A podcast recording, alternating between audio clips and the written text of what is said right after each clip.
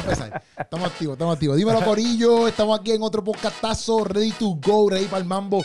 Y estamos aquí. Ya ustedes están viendo eh, con quién yo estoy hoy, bien a fuego, bien ready.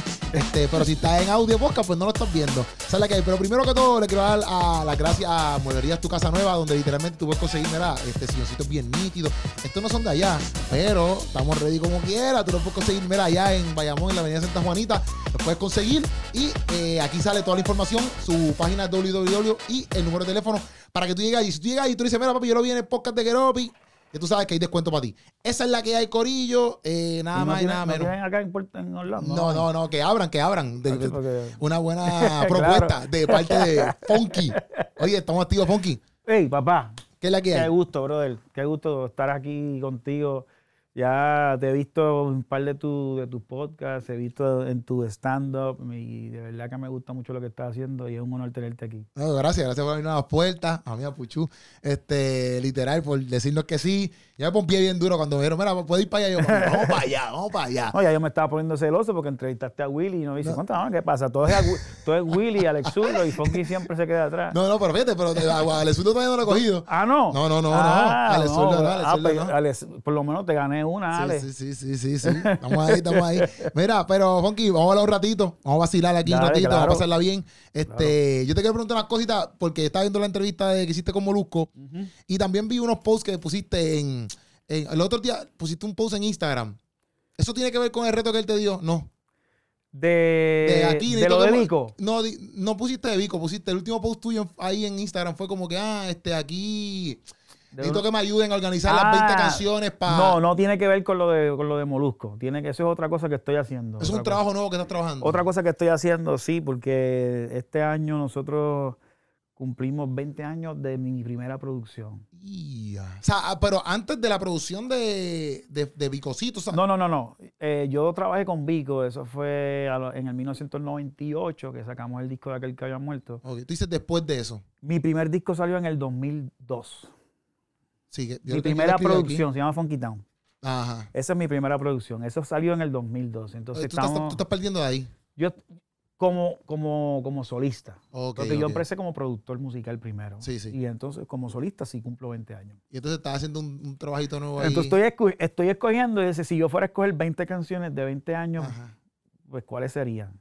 Yo tengo las mías, pero quería saber cuáles eran las de la gente. Sí, sí. ¿Es solamente cogerlas o que las vas a trabajar? No, no, no las voy a trabajar. Sí, duro. Sí, sí, sí. Ah, chicos, no te puedo decir, no, me hagas eso. No, pero, pero sí, sí, las voy a trabajar. No, es que como vi el post, pues yo dije, está bien, está bien, está bien. No, no. Sí, sí, vamos, estamos haciendo algo chévere para eso. Qué duro, qué duro. yo, te estaba, yo te quería preguntar esto porque tú estabas hablando de que tú eras programador. Entonces yo no entendía si programa, programar y producir es lo mismo. Porque tú decías como que, ah, yo antes programaba y empezó el tema este de que yo empecé a programar con el pianito. Y decía, pero ven acá, programar y producir es lo mismo o no es lo mismo? Eh, no, yo siento que no. Ok. De hecho, eso es un, eso es un tema interesante porque pero yo, yo no sabía ni producir ni programar. Ajá. Yo comencé a hacer eso con Vico. Ok. Eh, Vico, obviamente, es un tipo que tenía mucha experiencia. Él sí había producido, él, él no sabe programar, pero sabe producir. Ajá. ¿Entiendes? Él sabe decirte lo que quiere, cómo lo quiere, y si tiene que tocar algo, lo toca él mismo. ¿Entiendes? Y él produce su propia música, él toma las decisiones, él está ahí desde el día uno hasta que se entrega el máster final. Para mí eso es producir. Programar es que una persona que a lo mejor no tiene, no tiene tanto conocimiento musical, pero puede estar ahí en la computadora y sabe dónde tiene que poner las cosas, qué sé yo. las, cosas, las cosas como que, qué sé yo, unos sonidos, el beats, qué sé yo. O, usar el programa de, grabar. o sea, no necesariamente está opinando de que, mira, yo creo que vamos a ponerle esto aquí. Eso es programar. en el disco de aquel que había muerto, yo empecé como programador y después terminé como coproductor. Okay. ¿Entiendes? Porque si ya, pues yo le decía, Vico, ¿qué tú crees si hacemos esto? Y contra Vico conseguí este, este sample aquí, ¿qué tú crees si lo ponemos aquí? Y entonces ya Vico pues como, como que decía, ok, pues déjame... Sí, ya estás produciendo ya. Ya estaba produciendo, pero empecé primero como, como programador. Hay una diferencia entre... Eso es un debate que siempre... Los otros días hubo una cuestión ahí con un muchacho. Hay un debate. Eh, eh, una cosa es hacer un beat. Ajá. Y otra cosa es producir un tema. Sí. Yo, te, yo, digo, yo tengo un par de productores en, así en el podcastazo y me han dicho como que me han explicado más o menos la diferencia. Tú puedes hacer, tú puedes hacer un ritmo Ajá. y no necesariamente ser el productor del tema. Exacto, exacto. Eso me lo han dicho. Porque, por ejemplo, producir es tú estar ahí desde, desde, desde que se piensa en la idea del tema. Para mí, Exacto, producir es eso.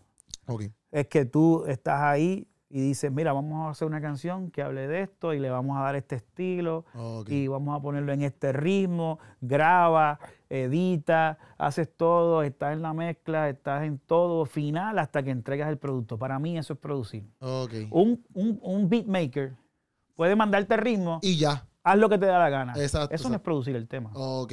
Ok. Y perdona, no, no quiero quitarle crédito a la gente que hace ritmos, Sí, sí, exacto. pero no es lo mismo. No es lo tú, mismo. Puedes, tú puedes hacer un beat y, de- y desprenderte de eso y que la gente haga lo que le dé la gana con el ritmo. ¿Entiendes? Sí, sí. Eso no es lo mismo que Sí, producir. productores, ¿verdad? Que dando tu Desde- explicación mano a mano, mano a mano. Tú estás ahí con el chamaco ahí o con la persona, con el muchacho, Desde que se empieza el tema hasta que se termina la, la mezcla final. Ok.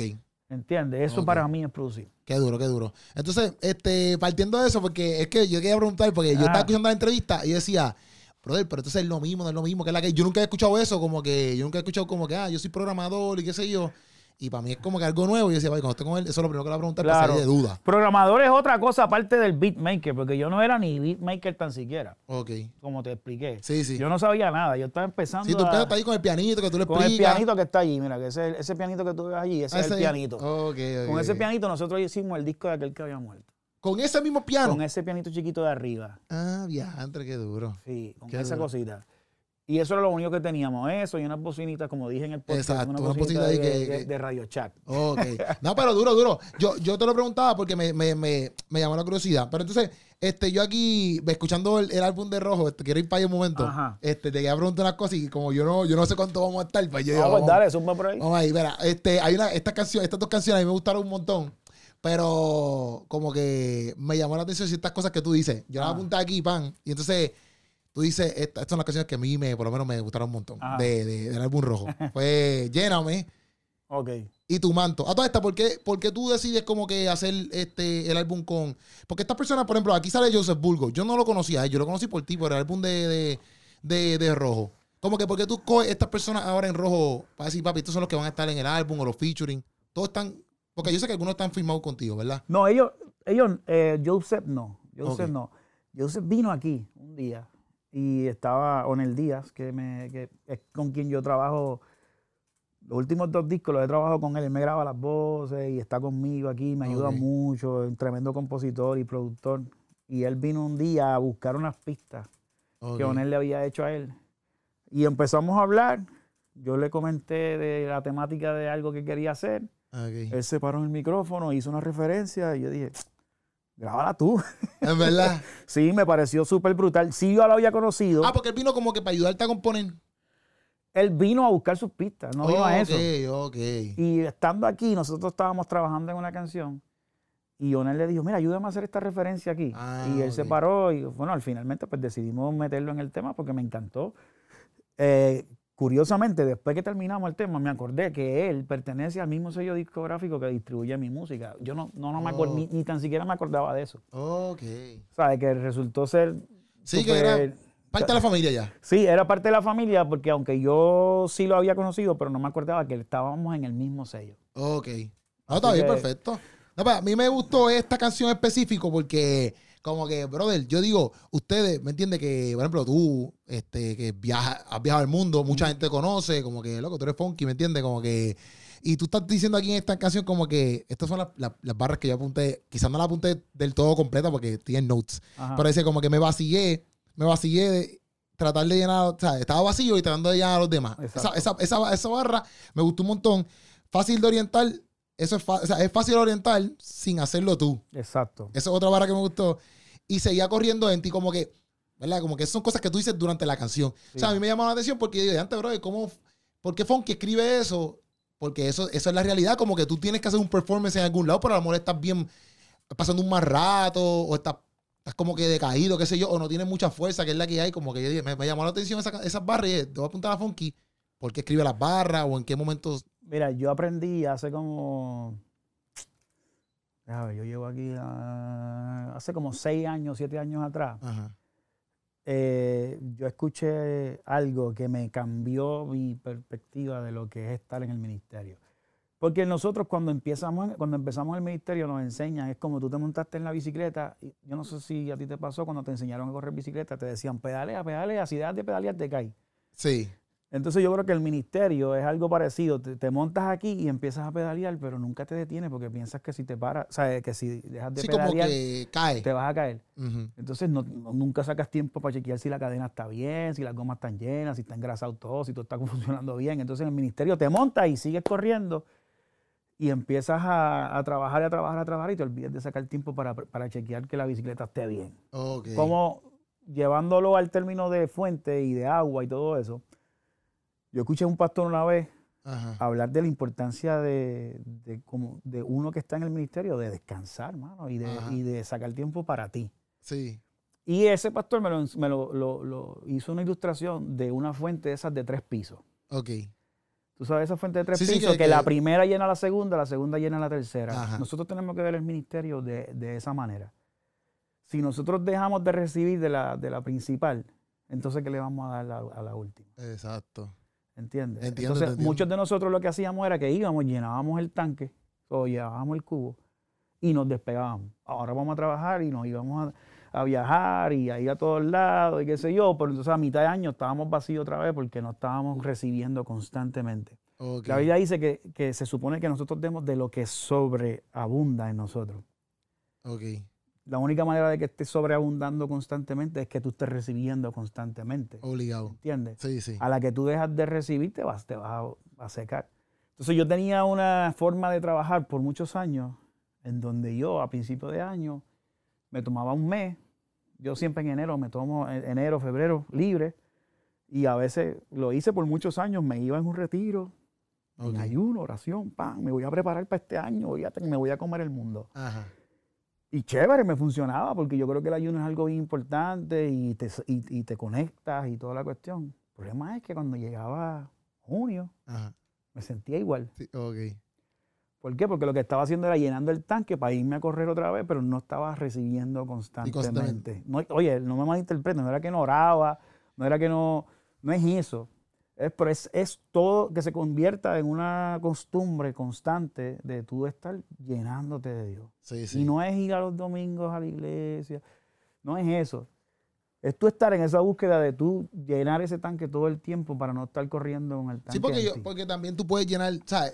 Pienso yo también que tú puedes llenar, ¿verdad? Aquí hablando, vamos a ver, como que tu tanque, no tan solo como que, sabemos que la Biblia, ¿verdad? Es lo Claro. primordial y todo esto, pero también compartiendo con tu familia, Eso. saliendo, pasándola bien, como que Eso es es- parte. Es que- exacto. Sí. Porque lo, cuando yo me sentía, los veces, durante el ministerio, en los primeros años, cuando yo me sentía vacío, no tenía nada que ver con, con que me sentía lejos de Dios. Ajá. Era que tenía otras necesidades o otros deseos y que por estar envuelto en el ministerio todo el tiempo, y lo que tú acabas de decir es clave.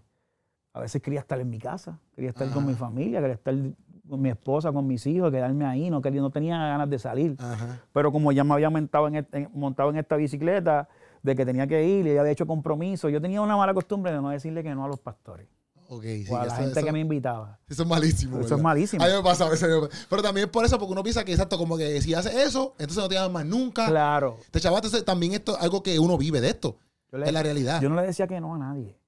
A nadie. Y al principio yo trataba de llevar mi propia agenda y a veces me confligían. A veces llegaban viernes y me decían, mira, el jueves me llamaban, no te olvides, mañana te busco a las 7. Y Y tú, a espérate, las tío. 7 mañana yo le dije que 7 a este. Y tenía un par de cosas el mismo día, ¿entiendes? El Entonces- Funky va a estar aquí hoy. Ya, sí, mano. Entonces, y era por, por eso, no decirle que no a la gente. Ya, Pensando lo que tú dijiste, dice, si, le digo que no, me corto las patas y después no me invitan más. sí. Y nada, mano, yo tuve que aprender a decir que no. Y yo siento que si perdí la oportunidad de ir a un lugar, mano, pues que no era para mí ese día. O sea, yo no voy a estar. Yo entendí que mi primer ministerio, mi primer llamado, es mi familia. Ok. ¿Entiendes? Yo eso lo tengo, siempre lo he tenido bien claro. Y, y verlo desde esa perspectiva de la importancia de llenarme yo primero para poder a dar- darle a otro, pues, pues peor todavía. Ahora, ahora es, lo, lo, lo, lo cogí más a pecho todavía, porque ahora yo digo, si yo tengo que viajar solamente cuatro meses al año para poder dar lo mejor de mí y poder, poder servir a Dios, eh, pues lo hago. Yo no tengo que decirle que sí a todas las actividades que hago. Pero, eh, y, pero una pregunta, es basándote en eso mismo de familia, como que cómo supiste decir, pues papi, este es el balance, esta es la que hay. Como que, porque obviamente, como que yo creo que tú tienes que ser llamado por todos lados para que hagas shows, para que hagas esto, más también, pues obviamente tú, tú trabajas otras producciones, o sea que, mm. ¿cómo tú bregas todo eso? Y también, no sé cómo tú lo resuelves, como que este es el ministerio, este es el trabajo, que es la que hay, como que, y lo, a lo que voy es cómo tú resuelves todo eso y también teniendo tu familia. Pues mira, yo fue, fue lo primero que tuve que me mudé de. Yo, yo, siempre he vivido aquí en Orlando por los últimos 25, 26 años. Ok. Me fui por primera vez, me, me mudé, me fui a Texas. Y estuve casi dos años en Texas. ¿Por qué? Porque necesitaba un cambio.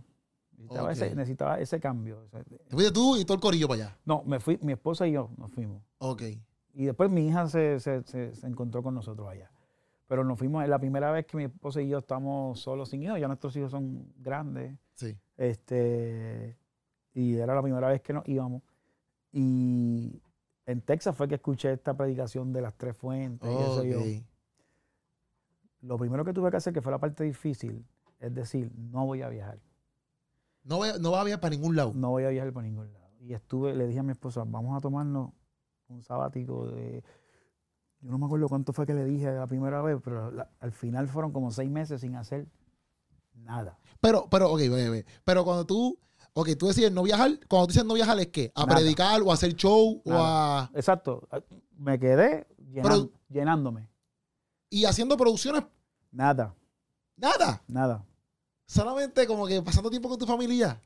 yendo a la iglesia, qué sé yo. Y congregándome como una persona normal y y recibiendo. Estuvimos hace seis meses. Y el miedo era la primera vez que lo hacíamos. Acuérdate que nosotros, nosotros dependemos del ministerio. Porque obviamente este, eh, este ha sido nuestro trabajo por los últimos 20 años. No fue fácil. Porque uno dice, diantre, y ahora, porque uno estaba acostumbrado a esa cuestión de que, pues mira, pues vamos allá, porque así nos recibimos esto, esto, aquí, para pagar la renta, para pagar las cosas. Pues ahí fue bien difícil. Pero eh, Dios nos sorprendió, mano. Porque nosotros ese año, nosotros, mi esposa y yo, generamos más con solamente seis meses de trabajo. Yo creo que fueron como siete meses de trabajo. Que lo que habíamos generado el año anterior con los 12 meses completos. Eh, pero ¿Cómo, pero ¿cómo que siete meses de, lo que de lo que tú trabajas, de lo que entraba? nosotros hicimos que condensamos el trabajo que, íbamos a hacer ese año. Ajá. estos son los seis, siete meses que vamos a usar. Todo lo que no caiga aquí no, no era para nosotros. Y nos sorprendimos que en esos siete meses generamos más que lo que habíamos generado el año anterior con 12 meses constantes. Sí, sí, era como la mitad del año, exacto, exacto. Trabajaste como la mitad del año, vamos a ponerlo así. Más o menos. Sí, sí. en cuestión de cantidad de, ¿sabes?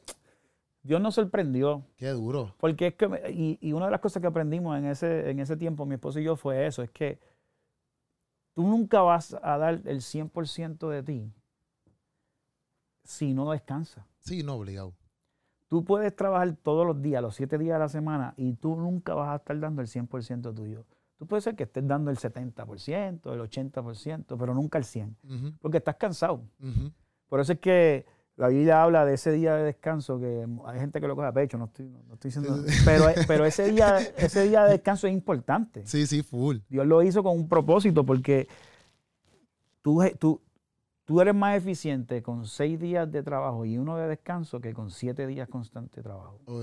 Es como un celular, tú coges el celular y lo conectas hay gente que, vive su vida de esta manera. Por ejemplo, el pana tuyo que está ahí, ahí con el teléfono. Yo no sé cómo es él con el teléfono, pero yo... Es bien pegado, es bien pegado. Es bien pegado. Pero yo, enséñalo para acá, para ver la batería. Está, rojo, lo ve, mira. Está rojo, Así vive mucha, mucha gente, vive la vida de esa manera. El teléfono siempre está en rojo. Porque no lo sueltan. Tacho, Puchu toma para que, para que te mangue ahí también. ¿Entiendes? para que Puchu se caiga en descanso ahí de Pero para que tú veas, para que tú veas, está en rojo. ¿Por qué? Porque él no ha sacado el tiempo para, de- para conectarlo y dejarlo ahí hasta que se cargue full. Exacto, exacto. La gente dice, déjame usarlo y lo conecto un ratito Y y, lo sigo usando y vuelvo y me paro y lo vuelvo, pero nunca la batería llega a 100% porque no pueden desconectarse del teléfono. Es verdad. Y así nosotros lo hacemos con la vida, muchas veces. Es verdad, es verdad. Con- vivimos la vida como así, con la batería Qué a duro. 80 o a, a veces con los rojos. Y, lo, ¿Por y qué? poniéndole los batteries para que no se acabe rápido. Exacto. Eh, No, se va a O sea, acabar. exacto. Y así, entonces yo me di cuenta que yo tenía que coger un día a la semana para mí, para mi esposa, y no recibir llamadas. Mi esposa, hasta mi, mi esposa también, fue, fue muy beneficioso porque hay veces que ella, gente que te llama de Europa, Ajá. tienen otro, otro horario con... Sí, literal. Sí, sí, sí. A veces recibíamos llamadas a las 3 de la mañana. Sí, ellos están, ahí ahí son las 2 de la tarde. ¿Entiendes? No, allá es temprano por la mañana Ajá. y nosotros estamos a las 3 de la mañana. Sí, sí. y ella le contestaba, ella vivía conectada. Entonces, yo le tuve que poner a ella un Do Not Disturb en su teléfono, sin que ella se diera cuenta. Ah, ¿verdad? Porque ella pensaba, ay, si no atiendo a la gente, después no me, no me van a encontrar. Y yo dije, mi amor, si no te encontraron en las horas que tú estabas despierta, no era de nosotros. Sí, obligado. Entonces yo le puse ese Do Not Disturb y a veces le decían, no, pero es que yo le escribí. Y ella nos decía, oye, no me están entrando los mensajes. Y ta- Y era que yo le había puesto eso. Pero es eso, es eso, que yo dije, si no te atendieron durante este tiempo, pues no era de Dios, porque nosotros no vamos a vivir esclavizados, porque la cuestión no es que estamos, uno piensa que es por el ministerio, no, mano, Ok. porque es que Dios quiere que nosotros descansemos, por eso fue que Él mismo descansó. Sí, sí, sí. ¿Entiendes? Uno obligado dice eso, es verdad. A mí me ha pasado, me ha pasado. Yo a veces digo, y a veces estoy bien explotado. Yo le digo a mi esposa, mira, ¿sabes qué? Esta semana o estos días voy a chilear. Y a veces que digo, papi, me voy a acostar. Pero a mí me pasa eso, como que a veces tú le metes duro a algo. Y Ajá. tú dices, ya antes, papi, yo no puedo detenerme ahora porque si no, Claro, voy a chaval. se- O sea, la se gente me- se olvida de mí. No, o- chicos, eso es un cuento. A, a- a mí me pasa, mucha gente me ha dicho eso. Y yo tengo pastores amigos me dicen, no, porque yo no, no se puede, el diablo no descansa, hay que darle duro. Y yo, si el Sí, diablo no- eso. Si el, escucho- si el diablo no quiere descansar, eso es problema de él, yo voy a descansar. eso, eso es problema de él.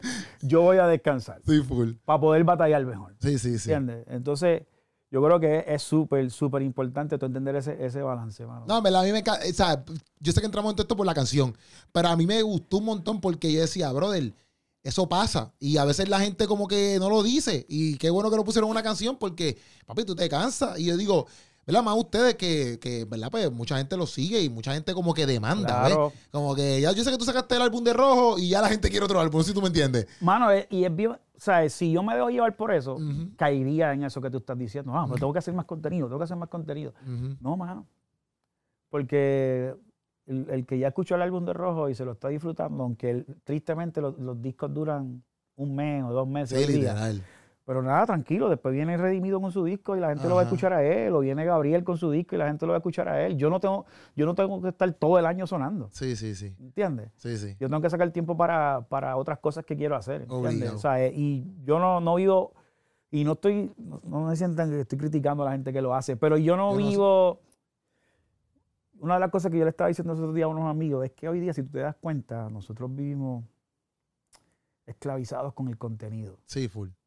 Y tú que estás haciendo contenido, me imagino que te pasa. Papi, nos y pasa. está nos pasa. chévere porque la realidad es que tienes que crear contenido para, para, para crear tu base. Sí, sí. Pero no te puedes esclavizar de eso, porque todas estas plataformas, si tú te das cuenta, te dan unas cositas para que tú te sientas en esa necesidad. Ya. Por eso es que tú, ves y, y tú ves YouTube y, te, y YouTube te da todos esos, todos esos analíticos de... de Sí, como la- que la- los lugares, las horas, lugares, que están viendo. horas. ¿Por qué tú crees? Porque YouTube necesita que tú trabajes para ellos. Sí, porque eso no es ni la plataforma de uno. Eso no- que si mañana lo cierran, Claro te que, chavaste. claro que te pagan y todo Sí, sí, eso y sí, qué sí. sé yo. Pero ellos necesitan que tú generes para ellos poder vender anuncios. Sí, obligado. Entonces nosotros somos empleados, Sí, literal. ¿entiendes? Y lo mismo pasa con Instagram, la gente ve los analytics, a qué hora poner buenas fotos y a qué hora tiene más engagement y qué sé yo. Y la gente, sin darse cuenta, se convierte en, en esclavos de eso, Ujú. ¿entiendes? Sí, sí. Y eso no- nosotros no podemos caer, caer en eso, bro. Sí, obligado. Tiene que tener un balance. Tienes Ese- que tener un buen balance. Sí, sí. Y- Porque hay que trabajar, Sí. hay que trabajar. El que no trabaja, Está chavo, está frito. ¿no? Y le dice que el que no trabaja que no coma, dice la Biblia. Sí, obligado. ¿Entiendes? Sí, sí. Pero tampoco es que te puedes obsesionar con eso, porque yo creo que hoy día La gente vive tan obsesionada con, lo- con los números. Nosotros día hablaba con, con, con el, con un empresario dueño de, la, comp- de una compañía Ajá. y me decía, este, no, porque los números, y me dice, yo le dije, yo no estoy pendiente de los números, mano, porque es que no quiero caer en eso. No es que no me importa. Sí, yo, yo, Yo- entiendo, yo valoro y aprecio y diantre, los otros días lo hablaba con mi esposa. Yo me sorprendo que todavía después de tantos años que la gente todavía me apoya y Sí. eso es algo que yo lo pongo como algo muy valioso. Pero yo no vivo obsesionado todos los días mirando a ver cuánta gente vio los videos, cuánta Ajá. gente le dio. O este video hiciste tanto, ya antes que toca No. hacer entonces para que venga más gente. No, porque es que eso son, se convierte en una esclavitud. Sí, Aparte sí. que hay veces que yo hago canciones y yo los otros días, los otros días puse un post de algo gracioso que me hizo- a mí me hizo reír y yo dije, déjame hacer este videito Quizás yo lo vi. eh, que hablaba de Dubai. Ah, sí, que si estás en Dubai, tú estás en Dubai Tú también. estás- tú- Sí, tú también estás en Dubái, no te sí. compliques. Sí, sí, yo lo vi, yo lo vi. Yo me sorprendí que eso cogió más engagement que las canciones. Yo dije, mira para allá, la verdad que a la gente lo que le gusta son los vacilones. Yo tengo un pana que el otro día subí una foto. Eh, ah, apologético, sí tú lo has visto. Claro que sí. Subí una foto, mami, y él viene, y, y era con la novia, eh, con la muchacha que él está Ajá. compartiendo, ¿verdad? Y él me pone, mira esto, loco, como correr en las redes sociales. Y papi, esa foto la habían compartido un montón de gente. Dice, yo hago un video así como que normal, pero esta foto, loco, que yo la puse como que normal. Dice, en verdad que dice, en verdad que las redes sociales están para como que loco", tú, ve- para que tú veas "En que, lo sí". que uno piensa que va a tener. Y antes que la gente se va. A lo mejor las cosas más tontas. Sí, sí, Ese sí. video que yo puse, que lo hice porque desde que me levanté por la mañana, que lo Ajá. vi, que me- yo me estaba arrastrando de la risa con eso. Y se lo de- yo le decía ese chiste a todos los panas míos, los llamaba por teléfono y dice, bueno, si yo pongo un, si yo pongo un estado de que estoy en Dubái y tú me ves en la calle, ¿sabes? Tú Yo- estás en Dubai tú también. estás en Dubái también. Entonces todo el mundo se ría y yo decía, ¿sabes qué? Voy a hacer un... Yo veía que la gente Vacilaba. vacilar, ¿sabes? No, hay mucha gente que se dedica a hacer eso. El mismo. Juan de Montreal y esa cuestión. Y déjame hacer este video. Me acuerdo que me paré ahí en esa esquina y lo hice. Y cuando yo vi el engagement que tuvo, yo decía, la verdad que la gente es bien rara. Está mano". trivioso, yo, llevo, yo, llevo, yo llevo tantos días con este disco, promocionando el disco, y a veces la gente no le hace ni caso. Entonces Sí, hago un chiste y la gente se cura. Pues, Es así, es así. No, pero eso, eso, eso es bueno, eso es bueno. Eso es bueno como que uno tiene esa mentalidad literal. Por eso mismo que yo a veces estoy bien enfoca- enfocado haciendo todo esto. Por eso, literalmente, yo le digo a esta gente a veces, loco, yo, yo, yo quiero meterle bien duro a la comedia. Porque a veces yo me quiero despegar de las redes sociales. Claro. O sea, yo quiero estar full haciendo stand-up comedy, literalmente haciendo mis giritas, yendo a diferentes lugares, haciendo varias funciones, porque eso yo sé lo que, que es lo que me apasiona y me puedo despegar de esto un poco. No porque no me gusta hacer contenido, a mí me gusta. sí, sí. Pero a veces uno cae en eso, como que, te tengo que subir esto hoy, tengo que subir esto más, más. Entonces, Y es lo- demasiado. Y lo que pasa es que es obvio, eso siempre va a pasar, no matter what, que hay unas cosas que van a tener más engagement con. Sí, Entonces hay veces que si tú estás pendiente solamente en eso, te vas a frustrar cuando lo próximo que pongas no tenga, No el, ten- mi- sí. no tenga el mismo enganche que los otros. Pero es que eso es normal. sí, eso es normal. Eso es normal. Eso es normal. Siempre va a haber unas cosas que enganchan. Eso es normal. Yo le decía, tengo unos muchachos eh, en el sello de Funky Town Music y, y le explicaba, dice, usted montes, usted, aunque tenga una racha de bateo mal, Ajá, mala, ajá. como le pasa, como le estaba pasando a quién fue, a Javi Baez o a, Ah, yo de pelota no sé, viste, pero estamos. no me acuerdo si era Lindor o Javi Baez, de, de- que, que estuvo en un slump así malo, una racha mala No de que no bateaba nada. Oye, pero como quiera se tiene que parar, siempre que le toca tiene que batear. Literal. Tú no sabes cuándo va a dar el, el jonrón. Literal. Tú te tienes que parar ahí a batear. Ujú. ¿Sabes? Pero si te vas a frustrar porque eh, la, la- la vez anterior no diste un jonrón, entonces ahora vas a estar con eso. Ya, No, y tampoco es que tú te vas a bate- batear todo el tiempo y vas a jonrones todo el tiempo. No, hay, no siempre son jonrones. También Hay pasa. veces que hay que darle un toquecito y hay veces que un, ¿cómo se llama? Un hit. doble o Un un triple, ¿sabes? Sí, sí. No siempre van a hacer eso. Yo creo que eso, si un consejo para los muchachos que hacen música, es que no trates de dar un jonrón todo el tiempo, porque lo más probable es que siempre te ponche. O no te pongas eso en la mente. No, no, de que no. un todo el Es que hay veces que tienes que darle jonrón porque amerita, pero hay veces que no, mano. Hay veces Ya. que es un toquecito para que, para que te mantengas corriendo. Ya, ya. Duro, duro, Sí, duro. sí. Eso está súper. Mira, entonces en tocar tu manto me gustó esta. eh, en tu manto, perdón, tocar tu manto. Tu manto me gustó esta barra que dice. Tomar tu, eh, tocar tu manto en este tiempo cuesta tanto, ¿verdad? Me gustaron más, me gustaron pales, porque me gustó la analogía, ¿sabes? La Sí. analogía que cogieron para pa, pa, pa- pa la canción de la mujer del manto. Y, y hacerlo como una hermenéutica, que eso es como Claro. traerla a los tiempos de ahora. Fíjate, tú me tiras esas palabras. Yo, yo- yo- yo te escucho a ti y apologético y empiezan a hablar de esas palabras complicadas y.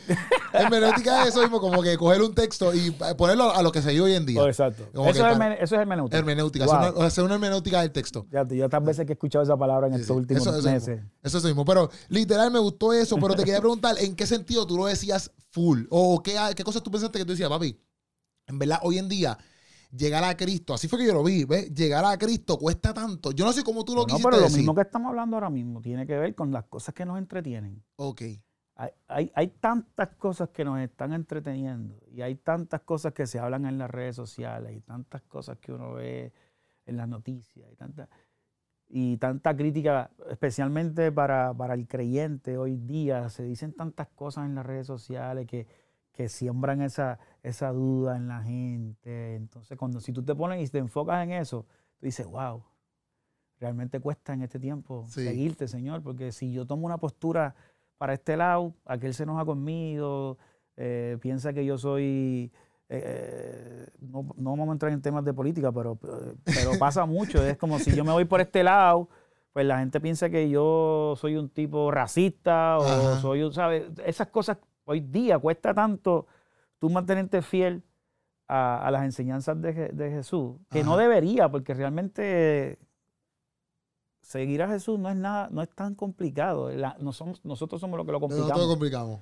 Yo siento que, que nosotros le buscamos la- las 20 patas al gato y realmente, digo, no estoy diciendo que es, es fácil, pero, sí, yo, yo entiendo pero lo que nosotros lo complicamos demasiado. Sí, tú, sí, sí. Tú, tú no debes entender porque tú, tú eres un tipo que estudia teolo- has estudiado teología Sí, y toda sí. esa cuestión y yo so- lo- lo- los he visto mucho en... en, en- Te lo hizo su madre. Bueno, ese es el programa, te lo hizo su madre, pero nosotros... Exacto, a mí me encanta. Yo, No, de no. hecho, que me motivaron a estudiar eh, un poquito de teología. Yo no, no, no me meto. Nosotros le decía, le decía a un amigo que, que- que también estudió teología. Ajá. Dice, mira, Alberto, yo, yo me voy a meter. Ah, yo sé quién yo sé quién él. ¿Tú sabes quién es Alberto? Es que eh, amigo también, es amigo también de, de, De Sí, claro yo que sí. quién es. Decía, mira, yo me voy a meter lo suficiente hasta donde yo sé que yo sé nadar. Ajá. Porque yo no me voy a meter más allá de lo que yo estoy preparado para, para, Sí, para sí. este tiempo de, de mi vida. No quiere decir que yo me mantengo en lo superficial, pero yo soy de los que cree que Dios está más interesado en que yo tenga una relación profunda con Él antes de yo conocer las cosas profundas de Dios. Qué duro, sí, sí. ¿Entiendes? Sí, sí. O sea, no es que no, no, es que no, no es que no las conozca, pero antes de cualquier cosa, él quiere tener una relación profunda conmigo. Porque Ujú. si no tengo eso primero y tú te metes muchas veces a estudiar cosas profundas, oye, tú que has Sí, te, estudiado, te, te, hey, te- no- loco, te puede- tú te impresionas con un montón de gente que entran y después dices, brother, ¿para dónde se te fue la tela? ¿Me entiendes? Como que estaba a fuego. entonces yo me acuerdo porque estábamos en una playa en Puerto Rico y tú dices, Ajá. tú ves esas bollitas que están ahí, Ah, yo posiblemente puedo llegar hasta ahí. ya, ya. De ahí para allá no me atrevo. Sí, sí. O sea, así vamos a Yo tomar esto. Yo pienso que es bueno siempre uno, aunque no, no es que tú tengas que mudarte a una, una universidad, pero tener tu librito, No, no, no. leer, ¿me entiendes? Como que eso te beneficia. A mí me, me beneficia. Yo no soy jamás y nunca los brains de estos que salen en teoría y su madre. No, no, no, Pues- este, este, este apologético, se va en Apologético. unos viajes que Sí, yo digo, sí, pero sí. me encanta. Pues yo no soy esos brains, pero yo me. Y yo no tengo tanta retentiva. Como que a mí se me olvida eso todo. es lo que me pasa a mí, que a mí se me olvida todo. Se me olvida. Estos contra ellos saben, Eric Torres y Luis, el otro. Papi, saben todas No, las fechas. Y yo, Dios mío, señor, pero qué lo que era. Impresionante. Yo dije, si yo me meto ahí, lo que posiblemente es que meta las patas después cuando me toque explicarlo, porque se me va a olvidar, se me va a olvidar la mitad de las cosas. Sí, full. Sí, yo- pero yo pienso que sí, que obviamente pues, muchas personas se- son cristianas, pues deberían como que ver, a dar su ojeada en ciertas cosas teológicas para que tampoco estés perdido. Hay cosas básicas que yo pienso que muchos cristianos deberían saber y ya. Claro. ¿Entiendes? Yo, yo, yo le decía a Alberto, yo le decía, mira, Alberto, yo quiero estudiar para ser menos ignorante, no para parecer más inteligente. Exacto. Eso es, es literalmente Porque yo no quiero mismo. enseñar a otras personas, yo quiero Es aprender. para ti. Yo me, metí, yo, me, yo me metí a estudiar teología por lo mismo. Porque yo, mira, estoy metí a estudiar teología, yo lo he explicado en un par de sitios. Porque como boricua, bueno, estábamos hablando de política antes de, de Ah, entrar sí, al podcast. exacto, sí, sí. Como, como boricua, papi, yo soy un desastre en cuestión de la historia. de- Claro. yo no sé nada. Yo fui a Cuba y yo me impresionaba. Pero antes de eso yo dije, bueno, si yo como boricua no sé nada de la historia, yo no puedo ser así como cristiano. ¿Me entiendes? Entonces yo me metí a estudiar teología porque yo decía, yo necesito saber por qué cosas a ciertas razones también que yo sé que, que por, porque yo estoy aquí, sigo a Cristo, Claro, pero era una cosa más personal. siempre ha sido así. A mí lo que me preocupa de mucho, porque veo muchos programas hoy día donde veo mucha gente que tiene la habilidad de enseñar y me preocupa que la gente piensa que tú estudias para eso. Sí, como que para, para ah, voy a meterle Voy a estudiar para enseñarle a otro. Y yo digo, no, mano, estudia para aprender. Exacto. hay gente que estudia para enseñar y yo digo, está chévere, pero sí, hay gente que... Yo conozco mucha gente que tiene mucha retentiva y que se saben aprender las cosas de memoria, pero realmente no aprenden mucho. No, y no, y yo creo entiendo lo que te digo? Seguro, seguro. Porque tú te lo puedes saber de memoria y no necesariamente a, la hora de la verdad ponerlo en práctica. No, ah, no tienen el tacto. claro. No tiene, o sea, ah, yo sé por dónde tú vas, pero a veces no tienen ni el tacto, ni tan siquiera. Exacto. ¿Me entiendes? Como que, porque a, lo mejor una persona conmigo aprende más vacilando ahí normal que, que quizás eh, con, el, con el teólogo de madre. Exacto. Por ejemplo, yo le decía a otro pana mío, le decía, mira, bro, yo como no tengo mucha retentiva porque se me olvidan las cosas, si tú me preguntas a mí, eh, ¿cuál es tu versículo favorito? A lo mejor primero que me, como que me friso y no te hace contestar. O yo, si yo te digo algo, mira, porque la palabra dice tal y tal cosa, a lo mejor yo no te sé decir dónde lo dice, pero yo sé que lo dice porque lo he leído. Exacto. No, no me lo estoy sacando de... Sí, de la manga. Entonces, yo lo comparo como cuando yo estaba, cuando yo era chamaquito, eh, que me estaba aprendiendo las tablas de multiplicar. Posiblemente si tú me pides que yo te, te cite aquí las tablas de multiplicar, yo no me las aprendí nunca. Pero no quiere decir que yo no sé multiplicar. Exacto. Si yo, si yo tengo que multiplicar, yo voy a hacer el ejercicio de multiplicación porque sé multiplicar. Lo que pasa es que no me sé las tablas de memoria. Exacto. Y cuando se trata de la palabra, para mí es más o menos igual. Yo no me sé la palabra de memoria. Pero yo sé lo que dice la palabra porque yo la estudio. Exacto, exacto. No sé si se entiende la analogía. Yo creo que ese ejemplo. Papi, tú das los mejores ejemplos de la vida, yo creo. ¿Viste? Tú, tú debes ser un libro de ejemplos no, nada más. No, pero, pero es porque yo, yo decía, mano, yo veo a gente que se sabe los versículos de memoria y dije, wow, yo quisiera ser así. Pero yo no tengo esa retentiva. pero yo sé porque yo leo. Sí, sí. Yo sé lo que dice la palabra. Ahora, no me digas dónde. Exacto, ¿en qué, qué porque, qué porque, porque no me lo sé de memoria, pero sí sé porque yo, yo, yo hago ese ejercicio siempre desde que comencé, cuando me toca escribir canciones, eh, yo me aseguro de que esté basado en lo que dice la palabra. Por esa, esa canción que tú hablas de Tu Manto, tu manto. es un ejemplo. Este, aunque esa la, la, escribí con, con, con Odanis BSK. Este, de hecho, él me presentó el concepto y la idea. Eh, él es el que sale, él, es el otro. Él, es uno de los artistas de, de Funky Music que es dominicano, ah, súper talentoso. Eh, esa él está firmado con Funky Sí, ellos, son un artista de Funky ¿Tú cuánto, cuánto hay ahí? Eh, ahí hay ahora mismo como cuatro. Yo no me quise llenar de, de, mucha gente. Y mira, yo le llamo, realmente son chamacos que yo estoy ayudando. Yo no, no, no me no me considero una casa disquera ni nada de eso. Yo creo que hay muchos talentos que Dios me ha puesto en el corazón, ayudar Underbox, Jason, Odanis, eh, Oveja Cósmica. Oveja Cósmica. Eh, son muchachos que yo... Underbox ustedes hacen como colaboraciones. Underbox, sí, Underbox fue de los primeros muchachos de este tiempo ahora que yo empecé a trabajar. Ok. Pero lo mismo, más que, más que un sello discográfico, son amigos que yo quiero que la gente conozca y, y los ayudo y colaboro con ellos y le doy le doy consejos, eh, los escucho, los llamo por teléfono, ¿qué pasó? ¿Cómo te sientes hoy? Más, que, más que discográfico es, como más mentor. Sí, sí. No, soy su pastor, pero, pero soy una persona que está dentro de, su, de su entorno, de su ambiente, que, que, los escucha y que habla con ellos, le da consejos, más que todo eso. Sí, o Danis, yo vi que sacó un tema hace poquito con, con Cristian Ponce también. En, no sé si lo tiró ahora en el disco, no, no me di cuenta. No, yo creo que no, yo creo no sale, ¿verdad? No, fue antes del disco. Sale Odanis y sale Ander, los dos. Y sale Underbox, exactamente, exactamente. Yo no me acuerdo, pero nosotros hicimos un video reaction, nosotros hicimos un video reaction que nos vacilamos porque estaban grafiteando una pared. Ah, pero ellos no salieron en el video. Fue, no, fue un visualizer, fue un visualizer. que hizo Cristian. Sí, que nosotros vacilamos ahí. Pero ahí fue que yo vi, ahí fue que yo como que escuché eh, Odanis por primera vez. Odanis es un súper talento que yo digo, señor, ¿y este muchacho dónde estaba metido?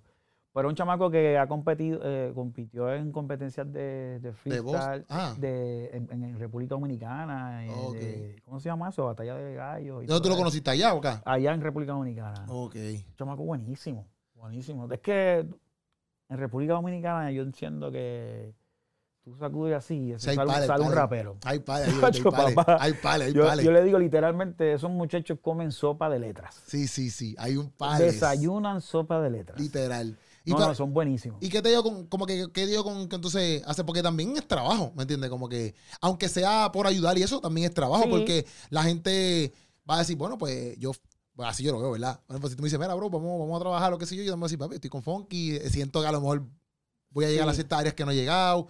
Pero yo creo, y, y es algo que yo le digo a ellos mismos, aquí no, no, se, no se trata de con quién tú trabajas, es si tú estás haciendo el trabajo. Ok. ¿Entiendes? Porque yo, yo, tengo una, yo tengo una anécdota de una persona que me dijo, yo quiero grabar contigo porque todo el que graba contigo se pega. Yo le dije, tú estás equivocado. Estás equivocado. Vas con una mala mentalidad. Estás bien mal. Yo- yo lo, lo que pasa es que tú has conocido a los que se han pegado, pero yo he grabado con un montón que no se han no pegado. conoces. ¿Entiendes?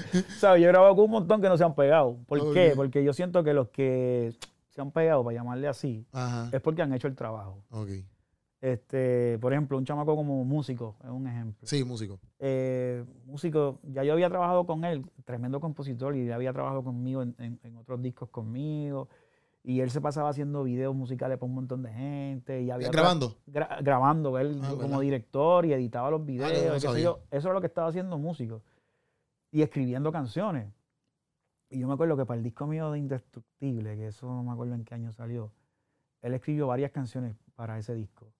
Y decía, Billy, pero ¿por qué tú no, ¿por qué tú no haces algo para ti, mano? Si tú eres un talento. Sí, sí, sí. Entonces yo te veo a ti que estás haciendo videos para todo el mundo y qué sé yo. Tú, yo, te- yo le decía que él era el MTV cristiano. Y tú pareces- canal tuyo de YouTube parece un MTV. Entonces, él como que no se decidía, como que tenía ese miedo y qué sé yo. Y entonces me, me acuerdo que me enseñó, y de hecho en estos días él puso un post que hablaba de eso. Me enseñó una canción y yo le dije, ¿sabes qué? Vamos a hacer esa canción tú y yo juntos, vamos a hacer canción, yo voy a pagar todo, vamos a, tú vas a sacar, y es hora de que tú saques tu música. ¿Qué canción era? Eh, todo cambió. Ok. Esa fue... que- Eh, todo cambió, literalmente después. y para él eso mismo fue lo que puso en el post. ah, ok. Qué Eso duro. creo que lo puso eh, ayer o en estos días. Quizás yo lo vi, no, tengo que, tengo, que cojearlo. Pues, mano, esa canción fue, de hecho, llegó a 70 millones de views en estos días. Y eso fue como que ese switch que él, ne- él necesitaba, ¿entiendes? Pero yo no me atribuyo que eso fue porque grabó conmigo. No, él lo que Sí, hizo sí. fue que él vio, se abrió la puerta y él se metió.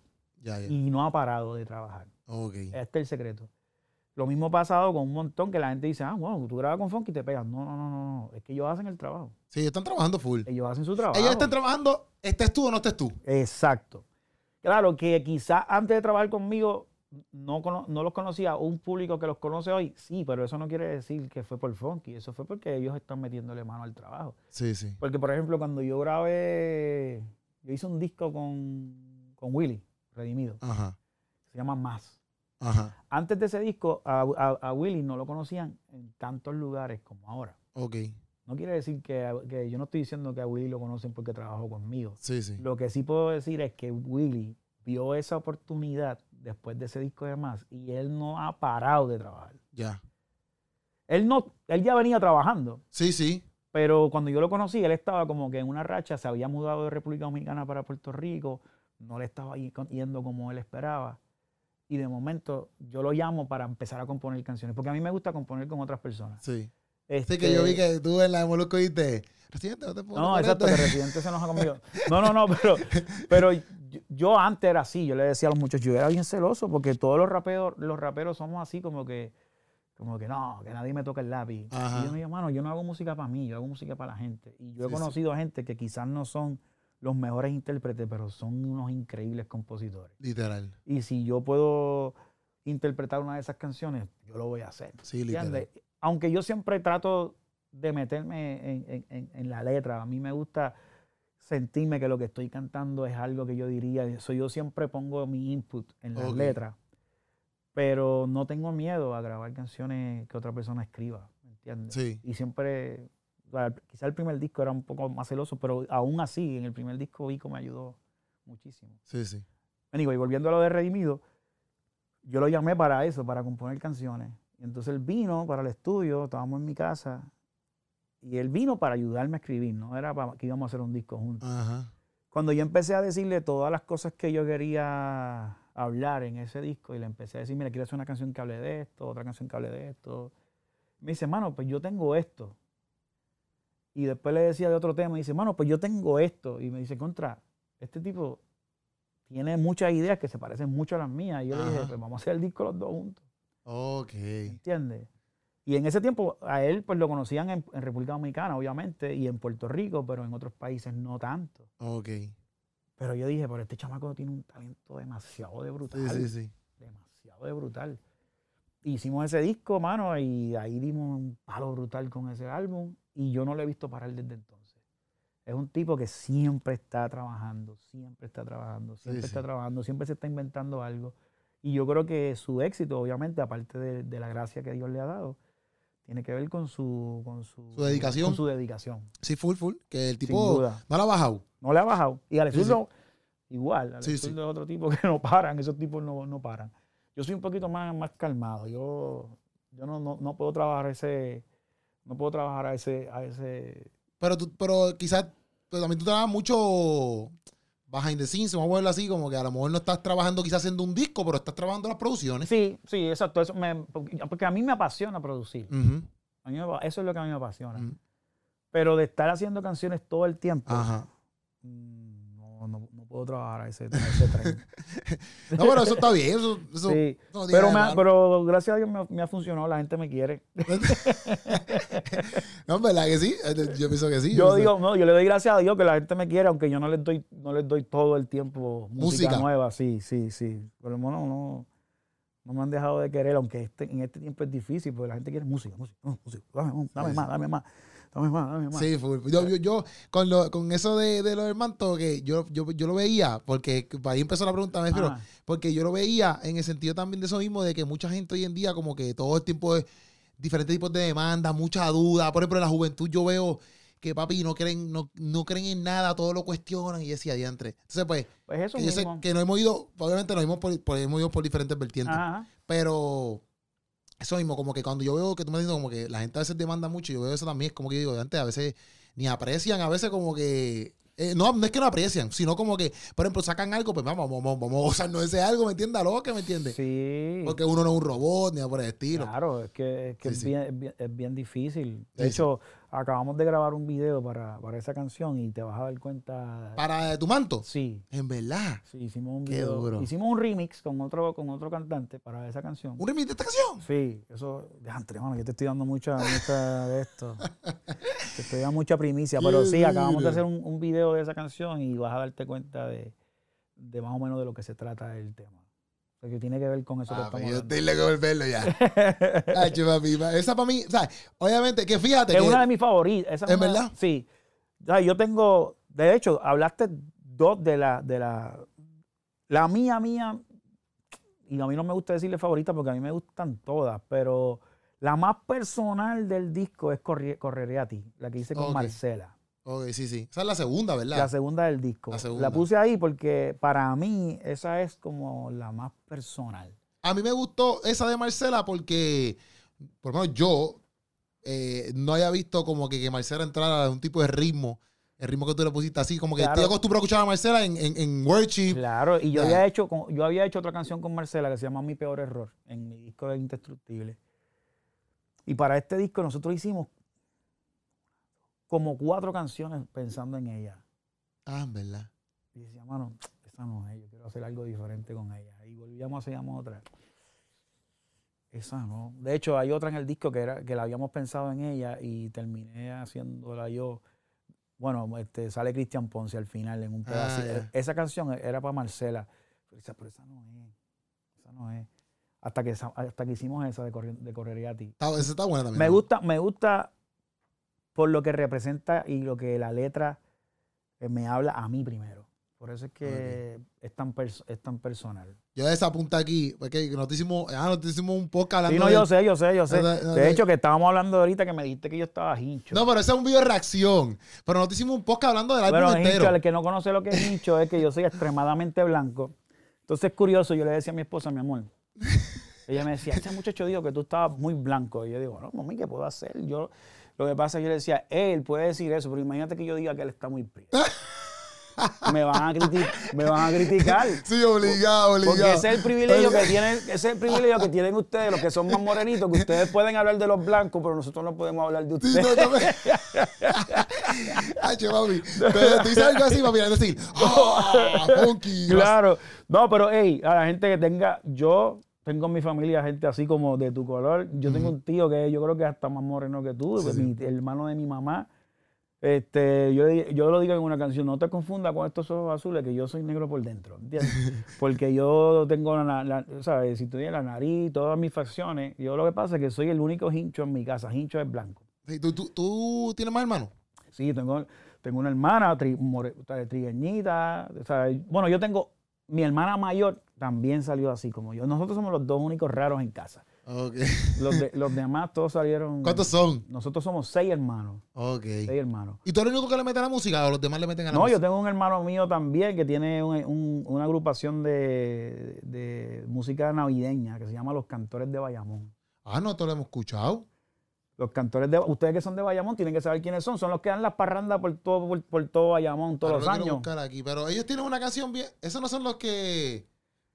Ya, ellos llevan muchos años. Ellos llevan como 25 de años. Los cantores de Bayamón. Sí, los cantores de Bayamón, eso mismo. Ese es hermano mío. El, director de esa banda es hermano mío. No, yo, yo, he escuchado ese nombre. Claro, he escuchado ese en Bayamón siempre, eh, ¿cómo se llama? El alcalde de Bayamón los, lleva. Los lleva por todo el pueblo a darle este trulla eh, durante los tiempos de Navidad.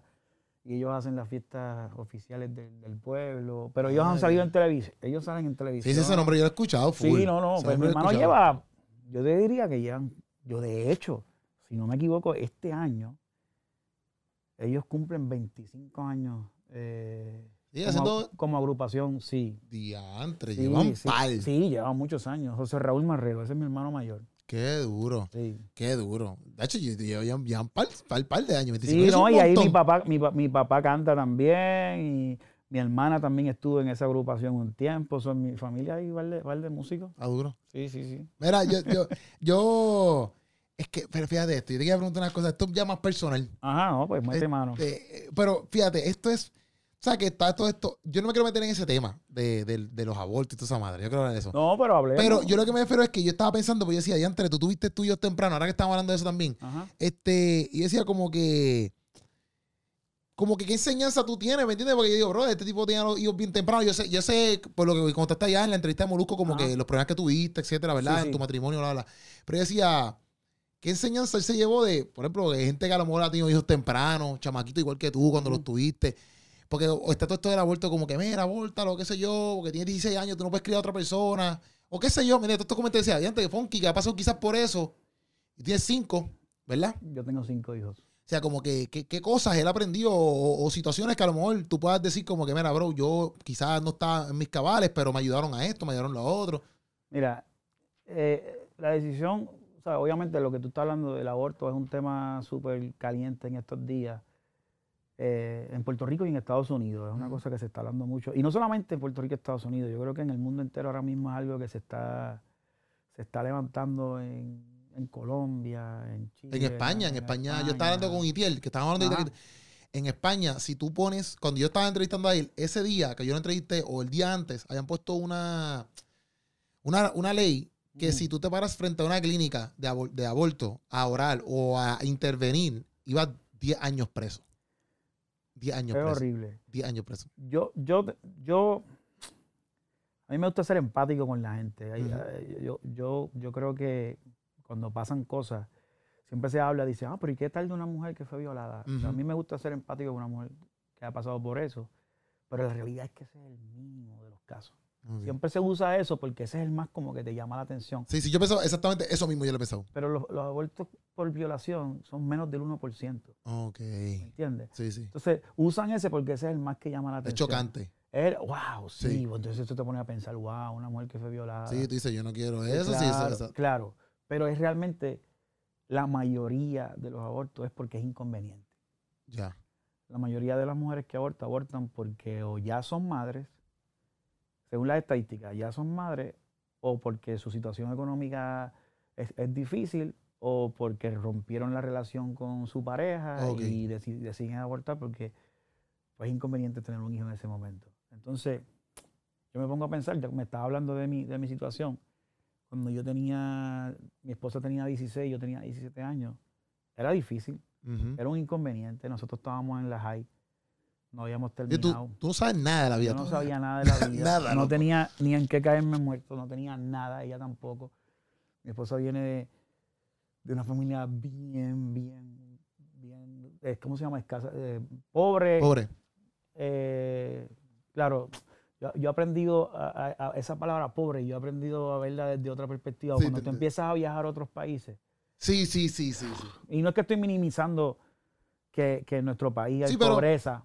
Frente a lo que en nuestro país se vive, no tenemos los recursos adecuados. De bajos recursos, como dice, ella era de bajos recursos, pero pobreza, yo, yo, yo he ido a muchas partes del mundo que he visto lo que es verdaderamente. Yo he ido también. Sin, sin minimizar lo que se vive en otros países. Pero, pero o sin minimizar lo que se vive en mi país. Pero era difícil ser padre a esa edad. Quizás para nosotros la mejor opción en ese momento podíamos fácilmente pensar que era esa. Ajá. ¿Entiendes? Y así salíamos de eso. Y se acabó el De hecho, eh, ella, mi esposo y yo no fuimos los primeros cristianos en nuestra familia, nos convertimos después de haber tenido nuestros hijos, pero en ese momento... ¿Y fueron los primeros? Eh, de nuestra familia, sí. Ok. Este, en, ese, en ese momento nosotros no conocíamos nada de la iglesia ni nada. Entonces, era bien fácil. terminamos con esto, nadie se entera, seguimos nuestra vida, y se acabó esto. Sí, sí. Pero yo me pongo a pensar, yo digo, wow, mano, todo lo que yo me hubiese perdido. Ajá. Cuando yo veo lo que yo estoy viviendo con mis hijos hoy día, y ahora con los hijos de mis hijos, Ajá. yo decía, yo esto no lo cambio, no lo cambio por nada. Fue muy difícil. Fue muy, muy, muy, muy difícil. Mi esposa y yo, los dos tuvimos que dejar de estudiar. Yo nunca pude terminar mis estudios, ella nunca pudo terminar sus estudios. Eh, no fue que nuestra familia no nos ayudó, pero nos querían enseñar una lección. tampoco fue que nos las pusieron fácil. Mi mamá de hecho, yo dije esto en la entrevista de Molusco y mi mamá me llamó el otro día, mira, ¿por qué tú dijiste eso? Y yo le dije, mami, porque es verdad, pero no estoy diciendo... Ella dice, porque yo dije, ella me votó de la casa. Sí, ella te votó de la casa. Tú dijiste, el que se casa para su casa. El que se casa para su casa. Sí, sí. Entonces ella me llamó y dice, ¿por qué dijiste eso? Y yo le dije, mi amor, porque es verdad, eso fue lo que tú me dijiste. sí, pero la gente va a decir que yo no te quiero. Y dice, no es eso, mi amor. De hecho, yo siempre he dicho. Las mayas se queso porque. Claro, después que te votan. Papi, mi mai, mi mai, mi, mai. Ya eso cuento cosas de ellos. Y va a ir, ah, tú dices esas cosas. Y yo, y yo, brother, tú lo hiciste. Y ella, seguro que no. Y yo, mira, mami. No, eh, mami sabe que ella lo hizo. Lo que pasa es que ella piensa que yo no lo valoro. Sí, sí, sí, yo, le dije, pues déjame, la próxima vez que tenga la oportunidad lo voy a aclarar. Yo le agradezco a mi mamá que ella me hizo eso. Porque eso me enseñó a ser un, hombre. ¿Entiendes? Ella no me la puso fácil. De hecho, y tengo que aclarar esto que quizás no lo dije en la entrevista de Molusco. Yo, mi esposa y yo tuvimos momentos bien difíciles que nos las vimos bien, bien, bien, bien difícil.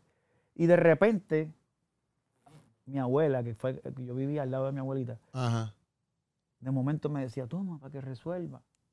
Y yo decía, bueno, claro, mi abuela me está ayudando, pero mi abuelita tampoco tenía mucho. Sí, Yo me enteré muchos años después que era mi mamá que se los daba.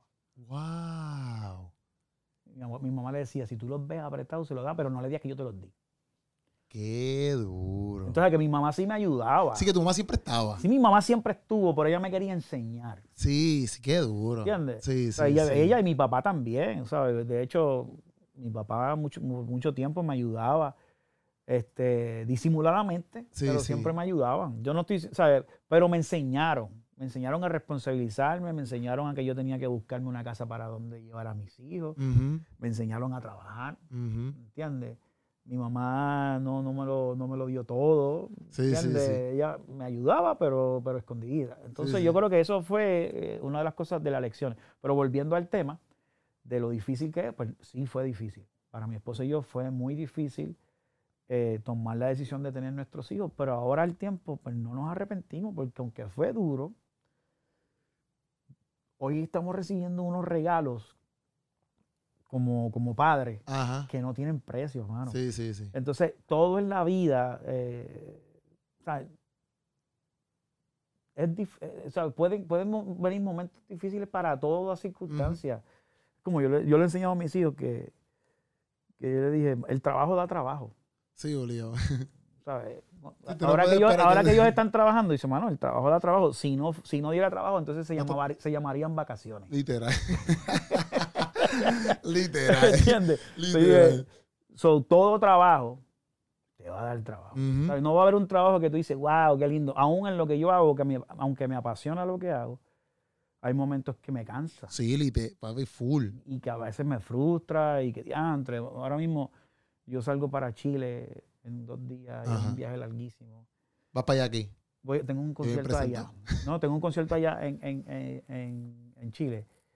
Y nada más el vuelo son, qué sé yo, como 10 horas para Ay, llegar allá. Qué- Ya, más eso. Ya, Claro, ya, ya esa eso me cansé. Esa es la parte que me... que- que- Ya, estar allí- incomodísimo también. estar allí con la gente compartiendo, Eso es lo un amo. palo. Sí, sí, sí. Pero el viajecito para allá Sí, sí. es difícil. So, anyway, todo, todo da trabajo. La vida nunca... eh, nadie dijo que la vida iba a ser fácil. Y entonces no porque una cosa sea inconveniente o sea difícil, eh, Tienes que quitarte. te, va- te vas a quitar. Sí, ¿sabes? Yo creo que eso es lo que pasa. Esa es mi, mi, mi, mi situación con, con, la- con el tema de- del aborto. Aparte de que yo hice una canción hace muchos años atrás que se llama Ajá. Me están matando. Ok. Y en esa canción, eso era cuando los punchlines de la canción eran al final de la canción. Ah, ok. No era toda la canción. Tú sabes que ahora los punchlines son cada cuatro Cada cinco líneas. segundos, sí, Exacto. sí. Pero antes el punchline era al final. Ahí está el punchline. Entonces esa canción, yo, toda la canción, durante los primeros minutos, yo le estaba hablando a una mujer, le decía, chica, me estás matando, no me desprecies, te vas a dar cuenta que, que yo te voy a hacer feliz y que yo sé que te han fallado, pero yo no te voy a fallar. Y al final es que tú te das cuenta que es un niño que le está hablando a su madre desde el vientre. Qué dura. Ese es el punchline. Qué dura. Yo me acuerdo cuando yo presenté esa canción, eh, la presentamos en Univisión, en el programa Despierta América, cuando todavía se podía hablar de esos Sí, sí. temas. y yo recuerdo que mi mamá me vio en esa entrevista y llamó. Yo, esto lo, lo he dicho otras veces. Y ella llamó a mi, a mi esposa, le dijo, ¿quién le dijo eso a él? Y mi esposa le dijo, no, eso fue un sueño, porque eso fue literalmente un sueño. Yo me desperté una vez como a las 2 de la mañana Ajá. con esa idea de esa canción. Y yo empecé, y me tardé como un año en escribir la canción, pero la idea la escribí, Sí, sí. la escribí para que no se me olvidara. Cuando hice la canción, que la presenté en Univision, mi mamá llama a mi esposa y le dice, ¿quién le dijo esa historia a él? Y mi esposa le dijo, no, eso fue un sueño que él tuvo. Y dice, no, no, no, alguien se lo tiene que haber dicho. Y dice, no, fue un sueño que tuvo él. Ajá. Y, y entonces mi esposa le, pregunta a mi mamá, ¿por qué tú me dices? Dice, no, porque que cuando yo quedé embarazada de él, yo le iba a abortar.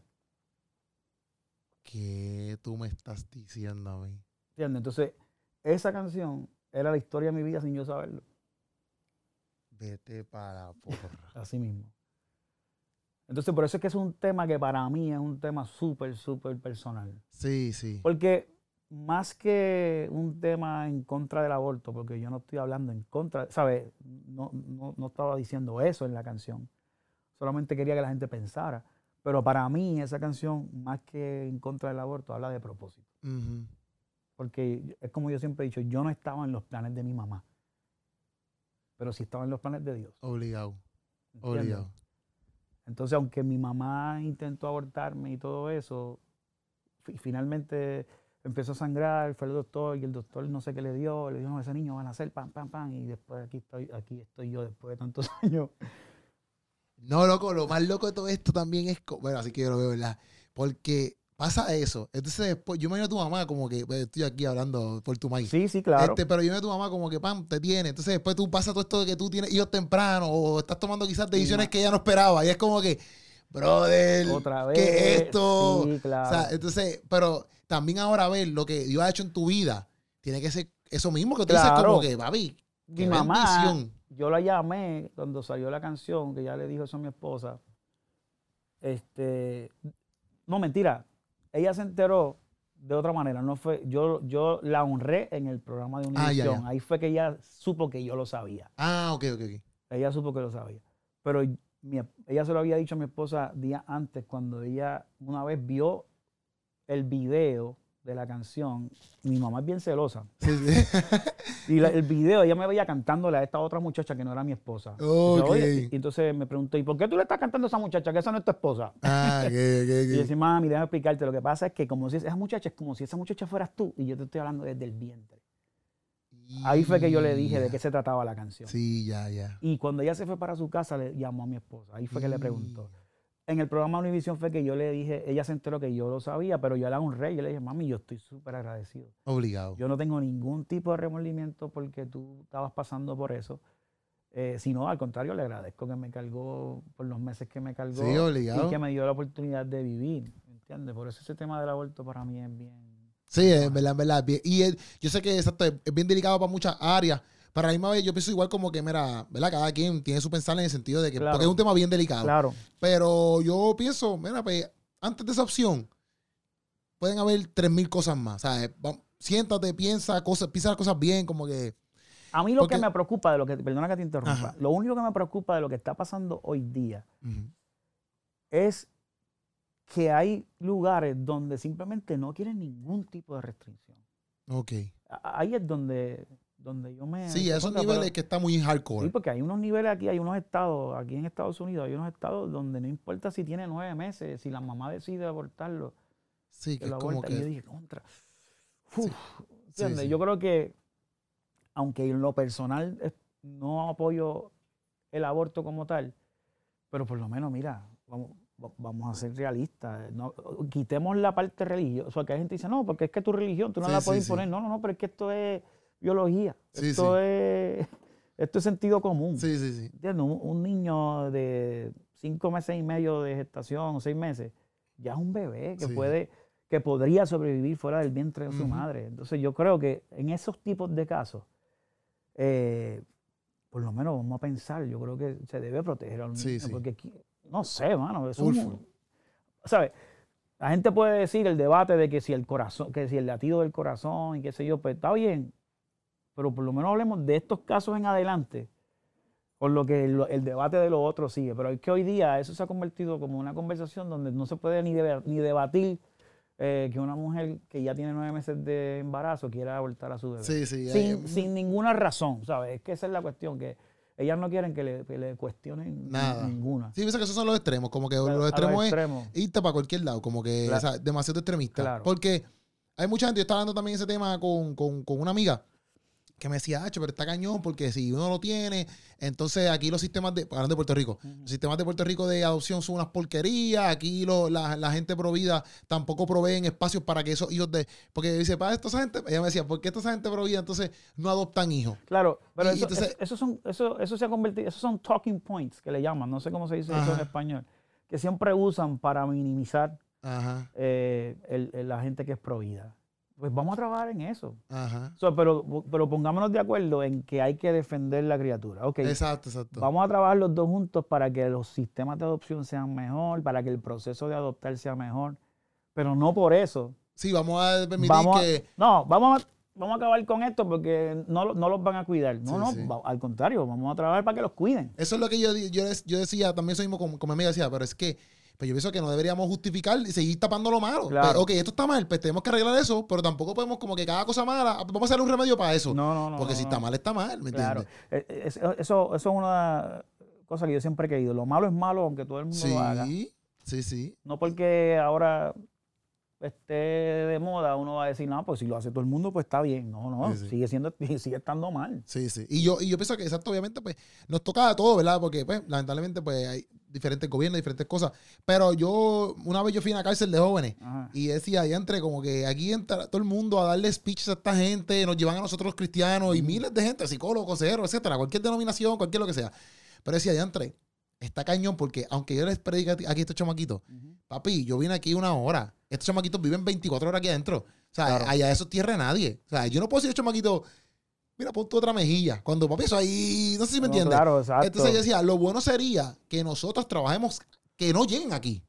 ¿Me entiendes? Que eso sería como que, y esas cosas como que a veces yo las pienso en ese, en ese sentido, como que, como nosotros en vez de estar tapando o buscando opciones. Sí, yo creo que nosotros vivimos una sociedad donde lo que estamos es, eh, arreglando en vez de evitando. Nosotros, nosotros, reaccionamos. Exacto, eso mismo, eso mismo. No somos, eh, de hecho, aún los mismos creyentes son reactivos, no son proactivos.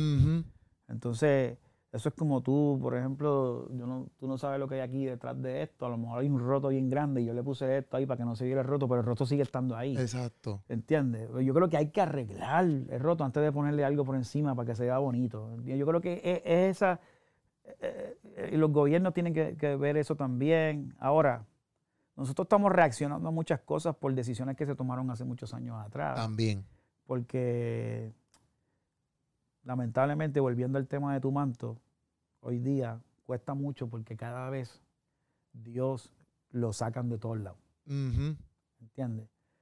Y entonces nosotros nos vemos reaccionando. Sí, sí, mira, yo siempre le digo a todos los panas míos, si, si en la escuela se enseñara, olvídate de, que sea una enseñanza del cristianismo como tal, pero si en la escuela se enseñara el sermón del monte, ya. muchas de las cosas que vivimos en el mundo no se estuvieran viviendo la gente se ayudaría unos a otros, no, tendríamos que delegar en los gobiernos para que los gobiernos sostengan a la gente, porque la gente se ayudaría, el vecino ayudaría al vecino sin tener que darle el dinero al gobierno para que el gobierno lo dé. Literal, literal. ¿Entiendes? Sí, pero seguro que Si esas cosas se enseñaran en la escuela, ¿entiendes? Y se enseñara desde, desde que tú eres niño la importancia de ayudar al prójimo, no tuviéramos que tener estos gobiernos abusadores que, que, le, roban el dinero, que dicen, no, le voy a quitar a esta gente para darle a esto, pero nunca le llega a esta gente. Se quedan con ellos. Ajá. ¿Entiendes? Sí, pues seguro. Te entiendo, pues seguro que te entiendo full. Eso es lo que yo digo. Yo a veces veo la Biblia y digo, brother, pero es que todo lo que ustedes, hablando de personas que no creen en la Biblia, por ejemplo, pero a veces patrocinan, digo, es que todo, que todo lo que tú estás patrocinando está aquí. Claro. Lo que tú quieres está aquí, ¿me entiendes? Lo que pasa es que obviamente tienen un nicho con, con, y no tan solo es que piensa que, yo pienso que tiene un nicho como estábamos hablando ahorita, con los cristianos que lo complican, vamos a ponerlo así. Exacto, que nosotros lo complicamos eh, todo. pero, pero, pero a mí me sorprende por eso mismo, porque yo digo, bro, como que hay muchas cosas que pasan de gente no cristiana, de gente no cristiana, que creen hasta otras cosas, ¿verdad? O son ateos, vamos a ponerlo así. Y papi, yo digo, brother, pero es que lo que tú deseas, eso está ahí en la Biblia, ahí. es el, manual. el estilo de vida y todo, ¿me entiendes? Ahí está el manual. Sí, ¿me entiendes? Y yo, yo pues, pues, pero, pero me gusta, me gusta escuchar como que ese flow, porque, porque uno sigue aprendiendo también. No, pero ahí yo, yo, yo he aprendido a tener estas conversaciones porque me ayuda a ver otras perspectivas y de cómo, cómo le puedo llegar a la gente que, piensa diferente que yo y cómo yo también aprendo cosas nuevas. mira, y una cosa que yo he aprendido haciendo todas estas revoluciones de los podcastazos es... Me encanta el nombre, podcastazo. es literalmente loco como que a veces tú piensas, por ejemplo, yo te conozco a ti hoy. Yo no te he visto de frente. Nunca, yo te vi en el concierto de la resistencia, de la resistencia en Puerto ah, Rico. Sí, exacto. Pero yo no, nunca conversé contigo ni nada. Yo te vi así como que ahí está Funky. Tú dirías que Funky, este Funky no habla con nadie. papi, te lo prometo que pensé eso. Yo dije, papi, Funky, a ese no se le pega a nadie. Porque tú estabas como que en la tuya. Oye, ayer mismo, déjame hacerte esta anécdota porque mucha gente le pasa eso. Ayer yo fui a unas, premiaciones que hubo aquí en, en Orlando. Ajá. Y yo llegué allí y yo me metí en una esquinita así. Porque yo soy bien introvertido. Ok. Y mi esposa siempre me dice, me dice, mi amor, tú tienes que entender que yo sé que tú eres así, pero no todo el mundo te entiende. Sí, sí. Y hay veces que eso puede pasar como que tú eres una persona antipática y el que no te conoce puede pensar que eres antipático. Pero no es eso, es que yo soy así, soy, introvertido. A mí yo, yo, no sé a veces, no sé a veces ni qué decir, ni cómo, siempre he sido así. ¿Sabes? Siempre ha sido así. Entonces, había, me dice ella que Obed, el arquitecto, él dice que él estaba sentado al otro lado y él le dijo a ella, ¿verdad? Que Funky llegó ahí y se escondió porque no sabía qué decirle a nadie, porque me conoce, él sabe que yo soy así. Y a mí me, me, preocupa a veces eso, que la gente, yo trato y hago un esfuerzo de llegar a los sitios y saludar a todo el mundo, pero mi naturaleza es que yo soy así, soy, soy, como que me escondo. Y a, menos que me, que me empiecen la conversación, a mí se me hace difícil comenzarla. Ya, ya, ya. No, y yo pensé eso, te lo la resistencia papi, funky. E igual que la gente piensa que. él. No, igual que la gente piensa que soy serio. Yo he hecho el contrario. Yo a mí me encanta reírme, me encanta hacer. No, no soy muy bueno haciendo chistes, a lo mejor. pero. Pero me encanta reírme, me, ¿sabes? Yo la paso bien, pero la gente pensará que ese funky está serio, no habla con nadie. No, yo soy introvertido, sí soy bien privado con mis cosas No soy un tipo que siempre está conectado al teléfono. Este, me gusta tener conversaciones con la gente de frente a frente y yo no soy de estar testeando. Yo siento que los textos no tienen sentimiento y a veces puedo decir algo que se puede tomar. Yo no texteo porque yo en el texto, papi, soy malo. No pongo los acentos, no pongo nada, no se entiende. Yo mando mucho voice. Exacto. Yo mando más Pero a mí me gusta conversar con la gente. El que me conoce full sabe que cuando compartimos nosotros, olvídate que vamos a compartir, vamos a pasarla súper bien. Ahora, no espere que yo te voy a llamar todos los días para vacilar. Eso es lo que yo le digo a la gente. te doy mi teléfono Sí, pero no espere que si me escribe yo te voy a contestar a los dos minutos porque yo no soy así. yo tengo un teléfono, bueno, yo tengo un teléfono privado para mi familia, que ellos son los que únicos me pueden conseguir en, ese en cualquier momento.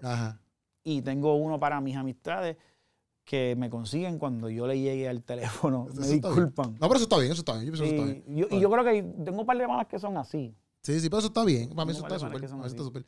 Pero, porque, porque, ¿a ¿por qué llamó ahí? ¿Por qué yo te dije eso? Por lo de que, no sé. Es que te iba a preguntar aquí y se me olvidó porque llegué ahí.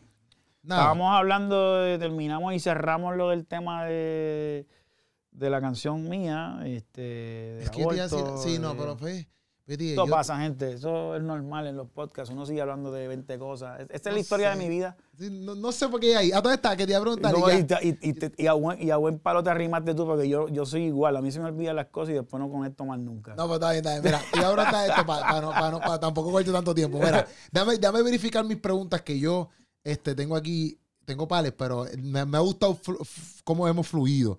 Eh, yo tengo esta pregunta aquí es que yo te saqué de todas las preguntas ahí que... No, pero eso está bien, eso no importa, eso no importa. ¿Cuándo comenzaste? ¿Y cómo entraste en la música? Esas no, son las preguntas... No, no, yo no se pregunta. No, no, yo sé, yo sé que tú no, yo sé que tú no, pero esas son las normales.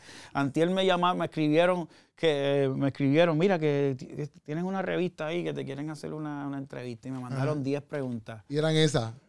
Y yo le dije, Francis, ¿tú leíste esa pregunta? Yo, llevo 20 años contestando esas preguntas. Sí, a mí no me gusta, a mí no me gusta. Literalmente a mí no me gusta. Yo el otro día entrevisté a Alex Trujillo. Ah, ok. Y papi, yo lo entrevisté y le dije, vamos a hablar otras cosas, porque si la gente quiere saber cuál es tu testimonio y que perdonaste a tu hermano, digo, al, hombre que mató a tu hermano se trabó la Papi, ya hay como 3.000 podcasts de eso. Claro. O sea, yo te quiero hablar de otra cosa. Bueno, estamos hablando de pintura, que le gusta pintar, que le, papi, él pinta unos cuadros cañones. O sea, el tipo aprendió en la cárcel y pinta unos, empezamos a hablar de cómo él ve a Dios en los cuadros. Bueno, un revolú cañón. Otra, otra entrevista por a mí, me a mí me encantó. Vi lo que vi la entrevista, me, me fascina. Yo oí cosas de él que nunca había escuchado. Ah, pues qué duro, qué duro. Te iba a preguntar esto porque me llamó la atención cómo tú te convertiste en el sentido de que eh, eh, cómo, cómo, Dios llegó a tu vida, que, que tú explicaste en la de Molusco, tú explicabas como ah. que papi, yo iba a donde vi sí, ese tipo no se callaba. Entonces me, no se callaba hablando de Dios, no se callaba hablando de Dios. apasionado. Entonces, creo que te iba a preguntar esto, que quizás no te ha pasado, pero me dio curiosidad. Porque cuando yo, cuando yo eh, me convertí, me, no me pasó así, pero por ejemplo, que me retocaba el pelo, es que era, es, sigue siendo cristiano, pero él, era, él era misionero mucho para ese tiempo.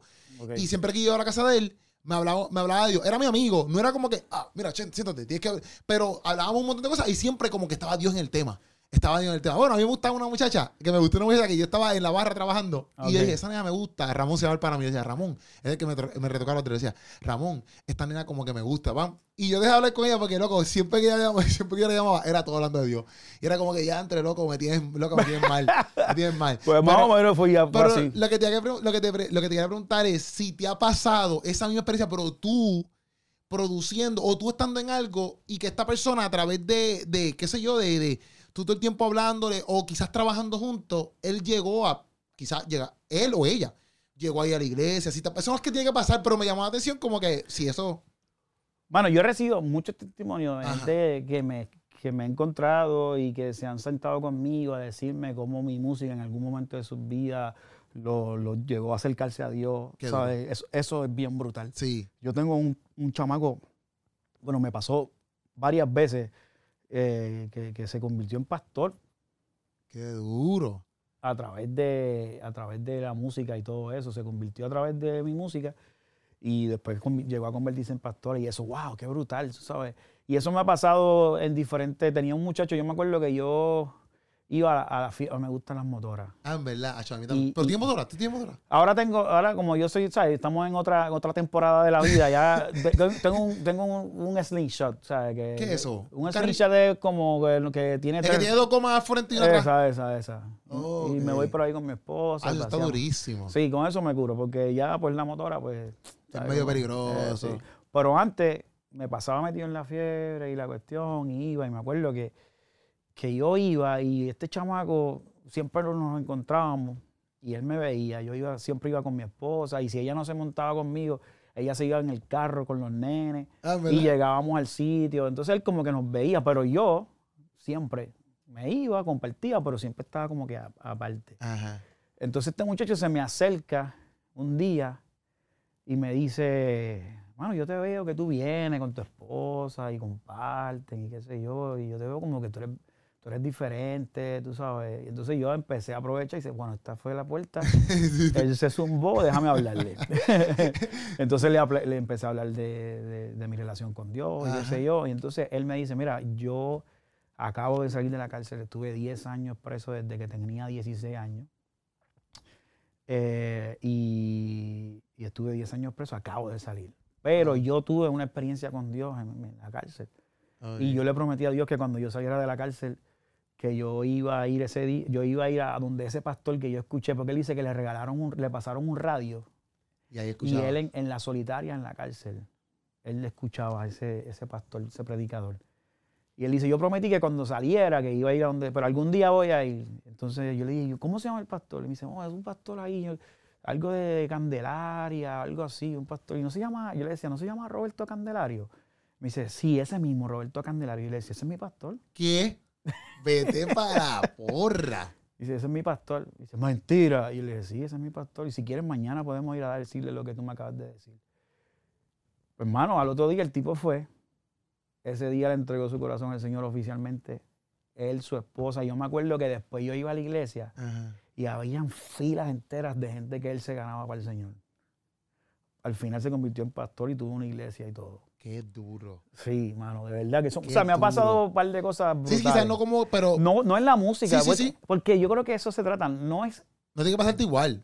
No, no, y es que no solamente tú te vas a ganar vida en la música, es en todo lo que tú hagas. Mira, mira, yo en una fiebre. Literal. Algo que era para divertirme, yo no, no perdí el tiempo y le, y le, y no, y no tuve que pararme con un radio y decirle, arrepiate. No, yo iba y compartía con esa gente. Ellos veían y se interesaron porque era lo que yo tenía diferente. Exacto. Yo, ah, de hecho, estratégicamente había pintado la moto, la motora mía, yo la había pintado. Mi, primo, que es un, artista gráfico, de, un pintor, me, había dibujado la pasión de Cristo en las motoras. Yo tenía unas Hayabusa, unas Hayabusa con, con la cara de, Cristo así, la, de la carátula de la pasión de Cristo. Qué duro. Y ellos la veían eh, y entonces se me acercaban. Y así fue. Qué duro, qué duro. En verdad está súper duro. qué duro. me acordé ahora, y ya nos vamos, pero mira, me acordé que lo que estábamos hablando ahorita era que cuando tú conocías personas, mm. era lo que te iba a decir, porque te, ahí tú te, ah, yo, cuando yo te conocí, yo te vi, fue en la resistencia, ahí ah, fue que entramos. Pero es, lo que estábamos hablando era que, que, que salimos todos del aborto, es porque literalmente yo me he dado cuenta, por ejemplo, conociendo a todos ustedes, y pues que pienso que tú, que obviamente has viajado el mundo, mm. tú te das cuenta, brother, de las diferentes pensares. A veces uno se, uno se pelea por estupideces y uno no llega como que al mismo encaje por, por, por detalle. Que estamos hablando de eso mismo, que a veces la gente como que no encaja, pero lo que quieren es lo mismo que está en la Biblia. No sé si me... claro, nosotros, eh, nosotros cometemos un error de que pensamos que tenemos que estar de acuerdo en todo para poder hacer algo. Y entonces yo me he dado cuenta, por ejemplo, en esto del podcast, eso que está diciendo, entrevistando a diferentes personas, que loco, aunque todos sean cristianos, tienen diferentes personas en diferentes cosas. Claro. Y inclusive más, más cuando he viajado para acá, me he dado cuenta de diferentes cosas que en Puerto Rico no se ven. Y en Puerto Rico pueden ser hasta alertas, como que papi, ese tipo está casi casi en los del infierno. Claro, yo, yo también me ha pasado. Yo, eh, cada cultura tiene sus cosas. Tú cuando viajas te das cuenta de eso, te das cuenta que cada país tiene su, su manera de, yo creo que es el mismo Jesús, solamente diferentes culturas. Papi, tú vas yo fui a Cuba, por ejemplo. Cuba, yo he ido tres veces y a mí me encanta. Y ellos son, por lo menos el área que nosotros hemos ido, que es Holguín, ellos son tipo estilo, por lo menos, yo fui, yo ya mi última vez hace como cuatro años. Y ellos son estilo Gigi Ávila para los tipos nosotros en Puerto Rico. Claro. nosotros, cuando fuimos por primera vez, cuando ellos nos vieron a nosotros con Drell y toda esa madre, ellos dijeron, papi, esta gente, esta gente son También el de, de- de loco. Claro. Yo, a mí, a mí me pasó al revés, pero yo, yo, yo me convertí acá en Estados Unidos Ajá. y la iglesia eh, acá es un poquito eh, diferente a la, a Sí. la- Aunque ahora hay muchas iglesias que han venido de Puerto Rico para acá. Pero yo me convertí en una iglesia que era más americanizada. Sí. ¿Entiendes? Entonces era un estilo bien distinto a lo que a lo que es Puerto Rico. Y yo me acuerdo que cuando, cuando yo me convertí, que ya tenía el ministerio, que viajaba por Puerto Rico, se me hacía difícil conectar con la gente de Puerto Rico porque había una jerga, una manera de hablar y de ministrar que yo no la no conocía. haces- sí, ¿Entiendes? sí. Entonces a veces yo iba y la gente, me, la gente pensaba, no, pero ese muchacho no dice mucho, porque es que así fue que yo aprendí. Sí, sí, sí. ¿Sabes? Por ejemplo, yo hablaba y yo hablaba lo- lo- lo- lo suficiente, decía, iba al grano, eh, y no estoy, no estoy criticando esto, pero, pero sí hay unas cosas de la cultura. Por ejemplo, antes en Puerto Rico, tú cada tres palabras, tú decías, gloria a Dios, aleluya. Sí, sí, ¿entiendes? sí. Y había como esas muleti- muletillas, muletilla. y yo ni, no me sabía ni una.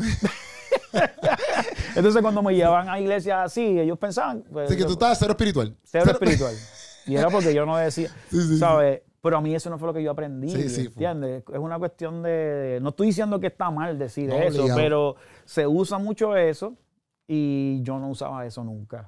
No, perfecto, perfecto. entiendes? Eso está perfecto. Estamos ready, estamos ready. Mira, ¿Estamos yo- ready? Sí, yo pienso que sí, yo pienso que le hemos pasado de show. Si en algún otro momento hacemos otro, hacemos otro, hablando Hacemos otra segunda parte, Pero después te hablo, te hablo de un pana mío que me predicaba de lunes a jueves y después me invitaba para la discoteca. no, mentira, mentira, mentira. Eh, no, pero estamos ready. Estoy aquí, pero estamos súper chilling, en verdad. Este, estamos súper chilling. Gracias, de verdad. Gracias No, por este a rato. ti, brother. A ti, Gracias a por ti, este rato. Gracias porque la pasamos bien. Hablamos un par de cositas ahí. Y de verdad que. Gracias por abrirnos el espacio, por decirnos que sí. Sí, sí, no, estamos aquí a la orden, lo que necesiten. Estamos Te felicito, tienes que seguir haciéndolo, mano. Tienes que seguir haciéndolo todavía. Hay mucho trabajo por hacer y yo creo que esta plataforma, este formato es algo que, que ya, ya lleva tiempo, pero que se está abriendo mucho. La gente Sí. quiere conocer más atrás, o sea, más allá de simplemente la música. Sí, sí, full. La gente ya conoce la música, la gente la puede escuchar en Spotify, pero la gente quiere conocer lo que pasa con, la- con las personas, con este, en este caso yo- conmigo que soy cantante, la gente quiere conocer otras cosas. Sí. Que, no- que nunca las vamos a decir en la música porque no, no se presta para eso. Literal. Literal. O sea que gracias por eso, Funky. Ahí está, mira. Funky en la casa. Estamos activos. este, gracias por todos ustedes estar ahí. Suscríbanse al canal. Esa es la que hay. Denle la campanita porque si no hay problema. Este, Ese- no, pero. Es- ese, ese es el secreto. Tienes que suscribirte, por favor. Sí, Dios sí. mío. Yo veo, cada vez que yo. Mira, suscríbanse, porque cada vez que yo veo, eso es lo que están diciendo. Suscríbete, dale a la campanita. Este, suscríbanse para que no tenga que decirlo. Literal. Papi, si tú no está cañón porque tú dices, yo no lo quiero decir. Pero si tú no lo dices, si no lo dice, la gente no lo está hace. frito. Tienes que decirlo y decirlo y decirlo y decirlo. comente, comente aquí, comente. Full, full, full, full, full. Ya yo estoy aprendiendo, a ver si un día me tiro en esto. No, tú empezaste. Sí, pero yo es que eh, eh, eh, mi respeto, porque hay que, hay que dedicarle tiempo. pero estamos ahí. Corillo, se les ama, se les quiere y este fue otro podcast más para todos ustedes. Nos vemos.